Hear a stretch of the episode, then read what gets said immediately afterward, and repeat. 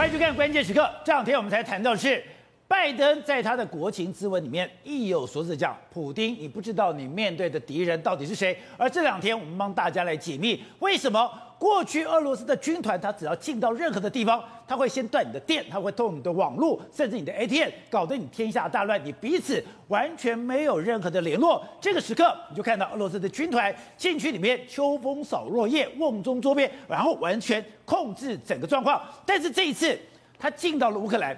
乌克兰所有的通讯是正常的，电网是正常的，ATM 是正常的，除非你狂轰滥炸，把天然气管炸掉、油管炸掉，否则乌克兰的生活并没有受到影响。原来微软早就进去了，微软已经把所有俄罗斯植在里面的木马程式全部去除掉。所以，当你以为说你要启动木马程式，你要瘫痪整个城市的时候，完全英雄无用武之地。可是，它只有像微软。只有 Google，只有这些企业一个一个进来吗？没有。今天我们就帮大家又解开了一个新的谜团。原来《华盛顿邮报》就谈到，这一次美国军方居然跟十多个民间的商用卫星签了合约，而这些商用卫星随时提供情报给这个美国军方。你觉得他会莫名其妙弄这个契约吗？弄这个契约干嘛？搞了半天，这些契约就是。我帮乌克兰开了一个天眼，而这些民用的商用卫星，竟然比十年前美国的间谍卫星还要来得精准。你现在看到的这些状况，等于说，今天乌克兰所有的军队，你到底有多少的数量？你到底在哪里集结？你甚至他还可以更 zoom 进去，你上面有哪些人？你这些人怎么样的一个行动，都被看得透透彻彻、彻彻底底。也难怪说。今天俄罗斯，你今天所有的一举行动完全被美国所掌握，完全被乌克兰掌握，因为这十多个乌克兰的这不这么多的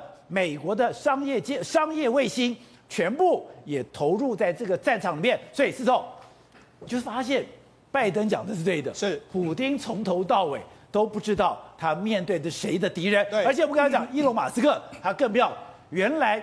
他不是只有提供 Starlink，是原来不是提供 Starlink 的底下接收站，对，他连电池都给你了，太阳能板都给你了，对，而且这个电池跟太阳能板是可以维持一个家庭，就代表他为什么可以跑来跑去？我每个人跑来跑去，我可以接受通讯，跑来跑去为什么不怕缺电？因为我给你储能电池了，那你跑来跑去，你怎么接电？我有太阳能，这次扳倒普丁这个目前全世界敌人的宝杰，你猜可能谁是大功臣吗？全世界的首富伊隆马斯克。啊、为什么伊隆马斯克是可能是一个大功臣？伊隆马斯克 involved 在这个战争里面。为什么？我们讲到 SpaceX 的这个包括 Starlink，它已经目前运作在乌克兰的土地上面。另外一个，你不要忘记哦，SpaceX 它本身也可以拍照哦，哦所以它拍照，它提供非常多的照片。SpaceX 可以拍照，当然它也可以当做所谓的间谍卫星使用哦，所以它有非常多。多资料给了目前的乌克兰的这个相关的这个人员，或者美国的军方。再来说，那伊隆马斯克他有个所谓 Powerwall，就是储电的这个设备，他现在也把这个 Powerwall 运到乌克兰里面去。他也怕说，哎，万一你被攻击的时候没有电的时候，我就去。另外一个什么？连他的小型的太阳能板公司，他也都送东西进去，所以还有太阳能板。对，所以等于是说有应有尽有，全部都送到乌克兰里面去。所以搞不好这一次，我们这个之后讨论这个战事里面来说的话，是一个全世界就目前最有权力的人物之一，被一个首富给扳倒的一个格局。所以我们刚才讲，以前是普丁断人家的电，对，以前是普丁断人家的网，我断你的电，断你的网，你就等于说是盲人骑瞎马，你就任我宰割。对，可是没有想到有伊隆马斯克进去了以后。我的网络为之畅通，可是网络需要电呢，我给你太阳能板，而且我让你有储能设备，你可以带着跑来跑去。所以为什么我们过去一段时间来说的话，都是俄罗斯打人家当成箭靶，这一次你看。很难得看到在乌克兰国防部释出的画面里面的话，一字长蛇阵变成箭靶，让人家真的。所以这是这为什么？因为你没有这些相关的，等于是美国开了个天眼，美国用它的通讯设备给了乌克兰这样一个实力。所以它事实上呢，那目前为止来说，大家当然知道，你俄罗斯的太空实力也是不弱的。所以它第一个时间里面来说的话，各国就已经开始断你俄罗斯太空的相关的这个。供应链都给你看，英国，英国马上就说什么，我扣留所谓俄罗斯的这个新新新新动力的这啊新飞机的这个权利，另外一个太空相关的制裁，我全部都不给你，商品啊，还有技术，还有技术援助，全部都不给你。所以俄罗斯本来很骄傲说，现在我的发动机不卖给你美国，你只能开着扫把，坐着扫把往上飞，就没有想到全世界。你所有的零件、所有的材料、对所有的航天航天器材，对全部抵制了。德国也跟他停止。另外一个日本，日本来说的话，包括说需要产品用到的什么软体啦，还有技术，全部感测器、信号处理这些雷达，这些全部都是需要用到这个可能卫星的航太设备，我全部都给你封掉。你看第一个时间里面，他们就想到说，你要天眼之争啊！如果天眼之争，我如果让俄罗斯你又拿回了这个优优势的话，绝对要禁止。所以难怪俄罗斯你也有卫星，对，你也有天眼，你还有太空站，对啊，完全用不上用场。为什么？因为你这次被很多国家都封锁了嘛。另外一个，你看俄罗斯官媒还发了一个照片，这个照片是什么？好，你要断我的这个相关的太空供应链，对不对？好，这就是俄罗斯的太空站跟其他的这个另外一个这个模组的脱离，就是我不要让你来到我这个地方停了。就让他们还笑说：好，我们现在制裁你哦，我们没有卖给你推进器的时候，你要未来就用扫把飞到太空去吧。就那伊隆马斯克马上就 PO 了一个文章，SpaceX 他说我们美国的扫把准备要起飞了，猎鹰九号要带着卫星上去了。所以他现在大家反正是天眼，不是说太空的卫星之战，搞不好是这一次真正这个俄罗斯军方吃败仗的最主要原因之一。而且，哎，伊隆马斯克是很认真参与这场战争，他很表示，哎，如果今天你是我 SpaceX 或者是我这个 Starlink 的这些员工，对，你要去乌克兰参战。你是员工返乡参战，对，我让你回去，是，而且发三倍薪水。对，他对乌克兰真的非常好。你只要是乌克兰的员工，你要回去参战的话，我就给你三个月的全额薪水都给你。另外一个，现在乌克兰所有的这个车子，他可能开着这个自家这个伊隆马斯克的这个特斯拉离开，对不对？你原本在乌克兰享有的服务，全部在周边国家都可以服务。哦。那除了这个之外，他对乌克兰这么好之外，你看我们就讲嘛，他送了什么？他他送了什么？太阳能发电，还有厨电设备，包括 Power，哎，真是非常贵了。他全部都送过去了。那个 Power 的话，一天。可以储存三点五度的的电，然后一天可以足支支应台湾一般家庭正常使用一天的电量。那你这个去要干什么呢？我就我就讲嘛，哎、欸，你 Starlink 你需要电啊，万一没有电的时候怎么办？我又 Power 在旁边，他都想好了，他都想好，所以他一整套的组合拳就是要目的是啊，目的就是要帮助整个乌克兰。对，而且他现在的这个速度相当快。当然，我们认为说这是鬼故事啊。比如说二月二十七就同就这个乌克兰的相关的人员要求伊隆马斯克，他马上三月五号、三月一号、三月三月九号就到了嘛。三月一号先到一批，三月九号再到一批，就让他们现在在测试。哎，我们讲过，他们测试的讯号其实跟五 G 的讯号一样快，而且比乌克兰原本的网络都还要更好。这是他们相关的测试的人员是这样子。所以那时候事实上，这一次史丹尼克在整个乌克兰的决战里面扮演一个超级重要的角色啊。难怪之前瑞德在讲，他们前面的单兵作战，为他们前面作战人员，我手上有一个信筒，有一个通信，可是通信我要网络呀，我要卫星啊，搞了半天。因为伊隆马斯克的介入，你不怕断电，你的卫星是畅通的，我在前线作战，马上可以掌握俄军所有动态。而且在事实上，美国的国防部的这个太空军的指挥官詹姆斯·迪迪金森，他就说得很清楚，我们在乌克兰看到了伊隆马斯克 Starlink 的能耐，所以显然嘛。他就把这个 Starlink 拿到乌克兰去测试一遍，测试的结果是真的非常好哦，而且他还说得很清楚哦，他说不是只有 Starlink 哦，我们还有十家商用卫星服务的营运商，我们跟美国政府在紧密合作，所以商用卫星服务商为什么为什么这一次的这个伊隆马斯克的 Starlink 扮演非常重要的角色？因为在太空中来说的话，其实卫星多还是比较占有优势的哦。你看，它已经有大概约莫两千多颗的卫星在轨道上面嘛，那再加上美国原本的这个卫星，那美国的卫星还有什么？我他说有十家嘛。包括很多这个民民间的厂商，还有 Google 的这个卫星在这个地方，还有美国原本的 GPS，它卫星密密麻麻，所以它可以提供给乌克兰官军方，或是提供给美国政府的，当然更多嘛。所以呢，事实上第一个时间点，你看美国的太空领导人是说什么？他们第一个时间就说，哎，这个卫星营运上，你们可能会被俄罗斯攻击啊，所以他们就直接点名这样咯。就你知道，哎，结果没想到美国先下手为强，这是人民日报公布了，是从二月以来的时候。俄罗斯主要的攻击都是全部这个，特别是什么这个航空站攻击的全部都是美国，所以呢，事实上双方已经在这个两边在这以这个卫星上面已经开打一轮。被攻击目标，俄罗斯、俄罗斯、乌克兰、俄罗斯、俄罗斯，说谁从美国攻击发起？对，也就是。在你在攻击发起的时候，你以为你会瘫痪别人，而美国就已经先瘫痪俄罗斯。对，而且这些很多都是来自什么俄罗斯的太空站或者俄罗斯的这个军方的东西。所以那 这样双边呢，已经用这个卫星先打一轮，就是说先哎用网络上先打一轮，而且攻击的目标都是对方你可能的你的太空你的太空的相关的设施。所以它这整个作战来说的话，是一个非常我们没有看到的地方。其实后面很多高科技在互相的你来我往啊。所以这一次瞎子摸象的。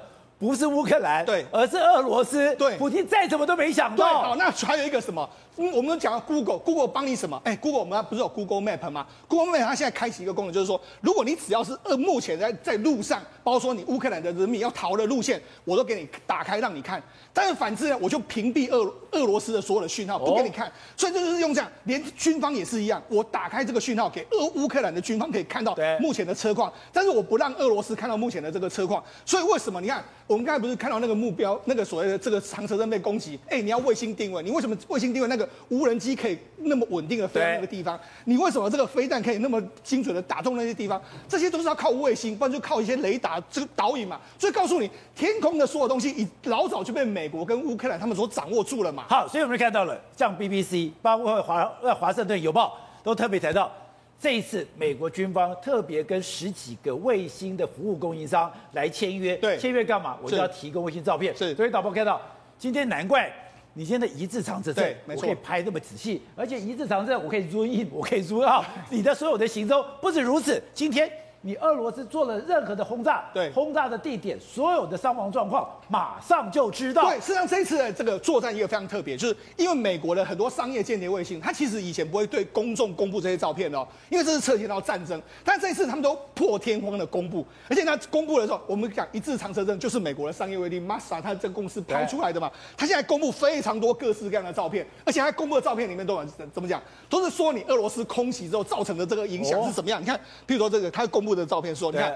这个空空袭基辅以北的城市造成的这个破坏，哎，当然是吓这个俄罗斯。你就说你太残忍了嘛？你看还有这些照片，一张一张在世界媒体，他摆明了就是用这个商业间谍卫星的这个照片来来说，你俄罗斯入侵乌克兰是造成多大的一个损失。所以他公布了非常多的照片，各式各样的照片。那这些照片，当然我们看到都是可能比较没有那个机密性的照片，但是很多机密性的照片呢，他们不会公布。但是他但是他们会，我们刚才讲到，美国太空军说已经跟十家厂商合作，对，这十家厂商的时候，当然是二十四小时全部盯着这个乌克兰，所以乌克兰的一举一动，你俄罗斯哪怕是一台车开出来，他搞不好都知道。所以为什么俄罗斯这一次是完全就是说，他真的不知道敌人在什么地方，因为我知道你在哪里，你不知道我在哪里嘛。好，那这样讲，他现在发布只有情报机构才看得到的一个图像，对，而这些情报机构图像。我可以看得到，乌克兰看不看得到？是。当乌克兰可以看得到的时候，乌克兰当然可以在最重要的位置开始伏击啦。对，你可以看到说各式各样的照片，这是一个一座桥被俄罗斯炸掉、炸掉的这个照片，很多很多各式各样的图片都告诉你说，实际上这一次俄罗斯在整个乌克兰造成的这个蹂躏，譬如说这是在白俄罗斯境，这甚至还有白俄罗斯哦，白俄罗斯明斯克附近的这个空军基地哦，哎，他给你拍哦，他不只是只有拍我这个乌克兰，他白俄罗斯白俄罗斯明示看，他会给你拍的非常清楚，那不止拍，他当然。那他会不会拍这个俄罗斯？当然会嘛，所以我为什么我才说嘛，他们为什么对俄罗斯的军方掌握的那么清楚？你看，这是安东诺夫的这个机场，这是乌克兰的，然后白俄罗斯跟乌克兰境内境内境哎边境周围的一一座桥，包括说是俄罗斯的这个俄罗，这是俄罗斯哦，帮他公布了非常多照片，包括说车诺比核电厂的附近，车诺比附近的这个照片，然后俄罗斯的这个空军设备，他公布了非常多，不止俄罗斯、白俄罗斯，还有乌克兰所有的照片。这告诉你，他再告诉你什么？告诉你，我让你跨立啦，我都看清楚了，跨立被跨立喜被安诺了。所以那这个很多照片，而且现在还公布一一些照片是什么？比对之前跟之后。对比，你看这是乌克兰的这个霍斯托梅尔的空军基地，你看最之前是这样。还蛮完好的，可你看最最近的照片，被炸毁了。这些所谓的设备完设施完全都被炸毁了。另外包括说，我们刚才讲到一座桥，一座桥被炸毁，这是在乌克兰跟白俄罗斯的境内，包括尼古拉耶夫他们南边的一座非常重要的海港。你看，这原本的这个机场是这样，现在被人家炮轰成这个样子的一个状况，甚至连这个乌克兰的一座桥，哎，一一一个城市，它这个桥里面也都被炸毁的这个情形。所以有越来越多的照片都告诉你说，这一次。整个乌克兰的境内的这个作战里面来说，卫星扮演一个非常重要的角色。而且现在丢在说，哎。现在他不是老百姓可以丢汽油弹，对，居然他说乌克兰可以发展出一个无人机，对，无人机上面可以丢汽油弹。我们都说嘛，他们可以调一个莫洛托夫或者用啤酒来弄成这个汽油弹这样丢。哎，你要想说他们怎么民众怎么敢这么丢？哎，现在他们说他们乌克兰军方开发了一个这样，你看这是无人机，然后下面就弄一个类似汽油弹这样，然后就飞到战车或者飞到坦克上面，就这样给你丢下去。那你看，哎，这到底有什么难度？我跟大家讲，这个难度就是在于你要有卫星定位，你没有卫星定位，你完全不行。你要控制知道你的方向在哪里嘛。所以这个东西告诉你什么？这个整个的卫星啊，整个讯通讯讯号里面，真的都是由美军或者难怪乌克兰的无人机如入无人之地，想炸哪就炸哪。对，没错。你看乌克兰的无人机，哎，炸毁这个俄俄罗斯的这个无人机，包括他们去炸毁俄罗斯的这个三毛举的这个防空系统，炸毁非常多的东西。哎，其实如果你对比无人机来说的话，乌克兰的无人机是比较弱了，它是土耳其的无人机啊。俄罗斯的无人机是个号称跟美国 MQ 九是一样的，就连这一次的作战里面，反而是这个俄罗斯的无人机没有发挥功效，反而是乌克兰的无人机打的俄罗斯哇哇叫。董事长，现在这个谜团，这个迷雾慢慢展开了。为什么有一个隐形的敌人？为什么俄罗斯的一举一动完全被掌握了？在这个科技的水准上差太多。而且你刚刚讲有一个关键点，美国都是用商业，都用商业的力量，等于说这个美国的商业力量是彻底把俄罗斯的国家力量给击垮了。美国叫做商业科技的大量应用。那这个俄呃俄罗斯跟这个中国大陆叫什么？叫集中力量办大事，就是国家力量进来嘛。那这两个差在哪里呢？商业科技要注重什么？你知道吗？竞争力，高品质还有竞争力。对。那国家力量办大事干嘛？贪污嘛。啊，效果只要做做到效果好。但是成本无所谓，对，是不是这个概念？难怪他讲说，俄罗斯的军队一半被贪污走了。当然，这这中国大陆以前也贪污，贪到多少的大官都被抓下来。你就看到，我要意思说，一个个国家力量在在发展科军呃发展科技，一个是全民的力量发展科技啊，差在什么地方？你就就从这个 Star 就从这 Starlink 开始非常清楚，因为 Starlink 这是人类的一个不可思议的事情。怎么讲不可思议的？因为全世界。都是用所谓的在发展 SpaceX 这种这种火箭，这种载运火箭上去的时候，都是政府力量在做。对。然后全世界原来最便宜是哪一个国家？是中国北京做的最便宜，因为长征一号火箭成本最低嘛。对。它是到底是成本低呢，还是因为它要它的这个运费故意压低？不晓得。但是被这个伊隆马斯克那个完全突破，因为。Starlink 它发展的所谓的 SpaceX，它要做一个最简单的事情，回收。回收，因为回收火箭完了，成本大幅度降低。对，大幅度降低会变成干什么事情呢？它才有能力做 Starlink，因为它可以大量的去铺设卫星。但这两个这个生产成本大幅度降低的情况之下，让所有的国家跟不上去，那你发展的铺设卫星速度也跟不上了。它一次丢七八十个卫星，你怎么挡得了？你一次搞个三个五个上去好不好？搞十个好不好？啊，失败了，成本又贵，你要编预算搞半天，对不对？还有还有发射还有失败的，对，对不对？不是每次都成功的，所以它变成一个用速度跟品质的绝对优势，突然间超前，一下搞了几千个卫星上去。那这个上去之后所呈现出来这个所谓的重效，就是综合效应的 synergy，这个是一个很很特殊的东西，没有人检验过。第一次被检验，对，哦，原来有那么大的其他的效果，因为我们原来看就是很简单，听听声音啊，照照影像啊，呃，天气啊，最重要的是影像嘛。然后第一次在战场上去测试 Starlink 的效果，发觉不是一个简单的效果，它是一个三度空间的东西，它可以从不同的角度搞出很多奇奇怪怪的的功能运用。那些功能运用是原来做一个。单一的卫星，对，就是以前的概念。我有个间谍卫星，是到你上面来，可以拍你的照，然后盯住你，甚至于我有攻击的力量，对不对？它现在不是，它也是几千颗，对，哎，乌云罩顶，火云大地，就通通都昏倒了，整个在他的掌握之下，对，所以它的产生的那个立体的重效是从来人类中没有出现过的事情，所以它这个很简单。它你看它封锁的时候，它乌克兰被封锁，它一天就就给你开放，通信给你开放。开放，所以我一直讲这个事情是很奇怪的一个战争，它可以对乌克兰的战场的管理的效应，没错，达到那么高的效果，这简直不可思议的。叫、欸、那散兵游泳，四散在各地方，都可以同时接到指挥，同时行动，这多难呢、啊？对，我要我告诉你，然后你要我要给你你要的图面，你要看到的东西，你的标的物，你的坐标，对不对？你的攻击武器的特性是什么东西？我我通通知道。对，然后我整个能够帮你协调好。所以它这个是一个整个的从天上造出来的东西，再加上地上的高那个所谓的高快速电脑或者超速电脑的运算，然后把这整个战场的管理到简直是匪夷所思成。那这个时候来讲，俄罗斯昏倒了，俄罗斯完全不知道。然后另外还有一个可能没有公布的地方，我认为是美国的太空军，美国太空军封锁，美国太空军有能力封锁或干扰俄罗斯的通信。所以啊，中国当时不就公布那个资料吗？在战争开始之前，等于说美国的太空军已经发动攻击了，发动攻击四颗飞弹，然后只有两颗到达标的物，然后更厉害是什么？那两颗到达标的物的飞弹的旁边的海测船的监视船，两天前就在那边等他了。我知道你在这个地方下降。呃，这个老美太厉害，他的计算的这个能力、军事科技居然超强。我我刚刚讲，主要就是民主自由制度跟专制制度所发展出来的那个的能量，它那个整个整体的力量的科技的那个尖端的突破点，会完全是不一样的效果。所以这个故事，我觉得让这个中国大陆。看到一个非常可怕的一个故事，他们一直相信要集中力量办大事，结果发现一个很严重的问题：当集中力量办大事的时候，他们那种体制的缺点变成由上至下。对，由上至下的时候只能做一件事。哦，我们的 GDP 现在全部国家发展 GDP，国家啪一下变成全世界最有钱的国家，然后开始工人一大堆都来了。他认为说这个就是他们的力量是所在，我们的制度优势。就今天看到这种干法。完全不是那么回事。美国在最近，我认为这五年到过去十年当中，你看看那时候最重、最简单的例子就是我们的台积电进入美军供应系统。对，为什么？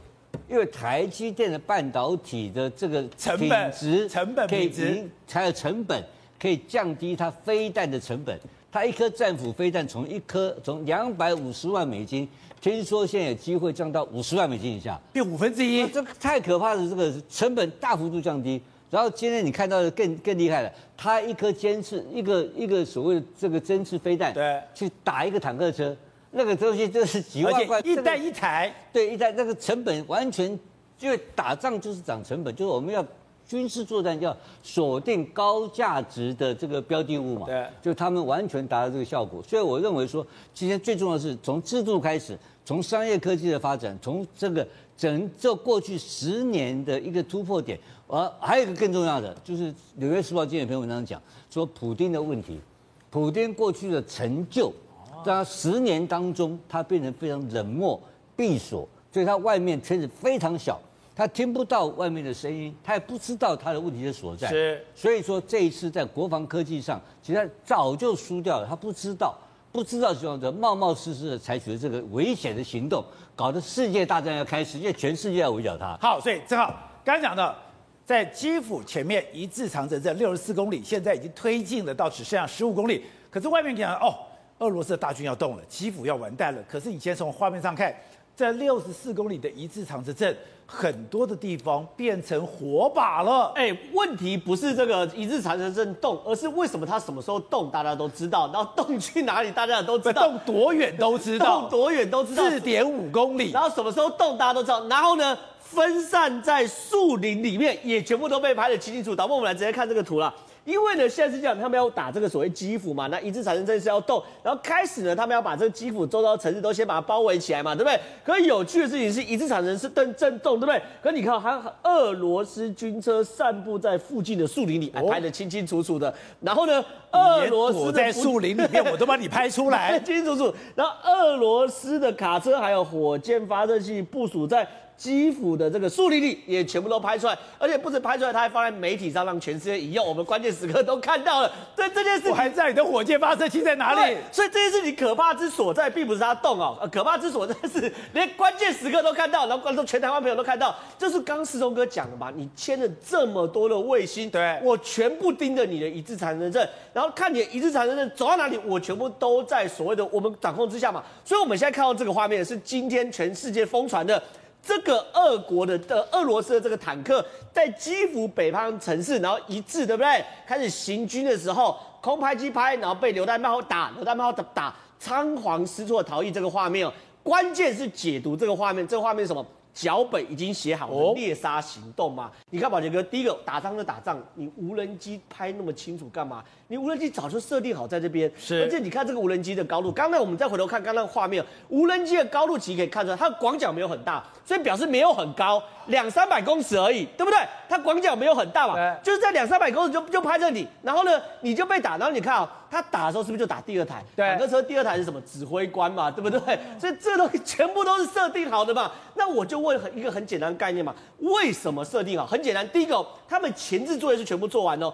照理来说，照理来说，俄罗斯坦克车那个兵再怎么菜，上面有武装直升机，它有空优，抱歉，刺针飞弹在那边准备好，它的它的坦呃它的直升机没有空优了，不管不敢出来。然后呢，照理来说，像现在美国卫星可以拍到俄罗斯军队躲在哪里，照理来说，俄罗斯的卫星应该可以拍到乌克兰的卫星躲在哪里。可为什么俄罗斯卫星没得用？骇客入侵掉了。然后呢？照理来说，我们无人机这样拍，俄俄俄罗斯有无人机，可无人机为什么不敢弄？因为上面电子讯号应该已经布满了，所以俄罗斯的无人机飞不进来。所以这件事情是已经写好脚本的猎杀行动，然后呢，拍出来。让全世界来观赏这个猎杀行动嘛？那这个俄罗斯的士气不就垮了吗？俄罗斯的士气就垮了，所以这个东西、欸、你最强是你的坦克军团呢？对，这个东西除了有战争的成分之外，还有心战的成分。而且你去看俄罗斯，俄罗斯的士兵哦，他们被伏击的这些画面，我们看到其实是惊慌失措的。这个不止坦克兵惊慌失措，连这种阿兵哥被伏击的时候也惊慌失措。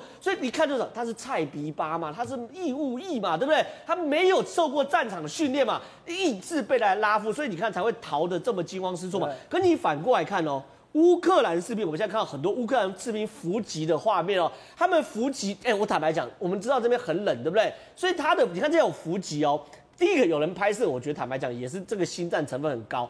第二个他对耶，他像拍电影一样。第一个当然是有心战成分。第二件事情，这种伏击哦很冷，你不可能伏击个五天十天的，所以他一定是有情报，人才会出动嘛。所以说你变成是俄罗斯的军队什么时候动，几点几分会经过哪里，我事先全部布防好嘛。那请问这种天眼式的监视从哪里来？就是刚刚我们谈的这种卫星无人机，全部强烈介入在这场战争当中嘛。所以变的是乌克兰是以逸待劳，而俄罗斯在那边冷了六天七天之后。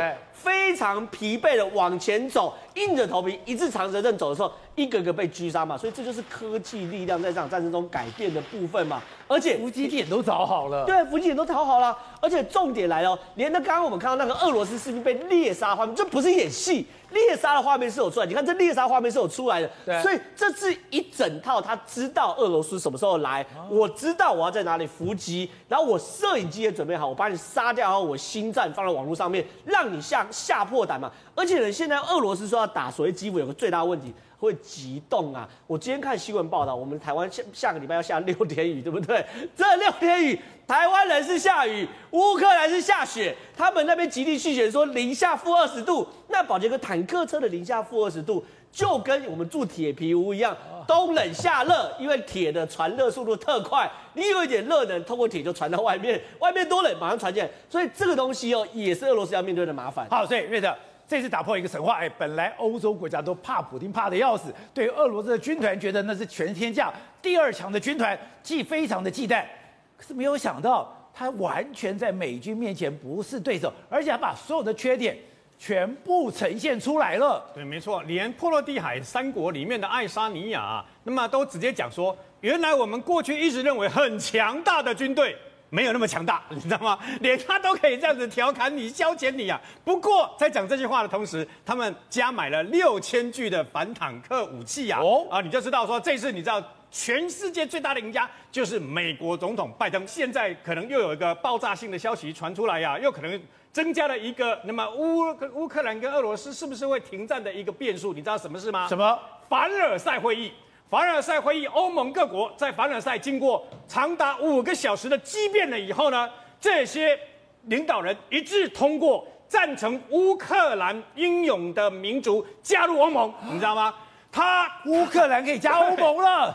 当然，欧盟最主要是经济体啦，不是像北约一样是军事体。但是那也是很大挑衅啊。可问题是在这个时候做成这样的决定，他们肯定肯定乌克兰的相关的这个英勇的表现嘛？哎，就代表。他们现在根本不怕普京，没有错，问题就在这个地方。我问你嘛，如果在这个开战的前一两天，欧盟敢这些领导人敢做这样的决定吗？不是找死吗？他们却在此时此刻这个战争迈入第十五天、第两个礼拜的时候，他们竟然欢迎乌克兰加入欧盟，哎，那就表示什么？讲白了，我把你普丁跟俄罗斯看扁了。我讲坦白就这个样子，压力压了。对，没有错。可是问题就尴尬的在这个地方啊，普丁除了生气之外，你知道你记不记得之前是乌克兰想跟想跟这个呃俄罗斯谈，普丁不不鸟他嘛？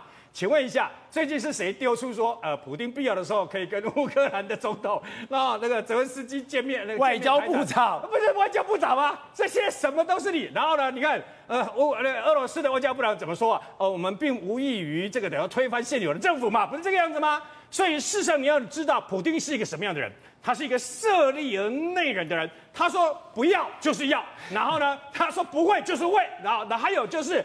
他喊得很大声，我们不在乎你们的这个等于说制裁，我们一定会怎么样，就表示他很在乎，他很害怕。现在他又说，那么他必要的时候一定要怎样，一定要怎样。我告诉各位，如果如果那么在下一轮的谈判没有进展，还有他今天做了一个动作，他今天竟然炮击跟空袭了，那么之前都没有炮击跟空袭的乌西，我们知道聂伯河以东现在炸打得一塌糊涂嘛，乌西聂伯河以西靠近波兰这个地方啊。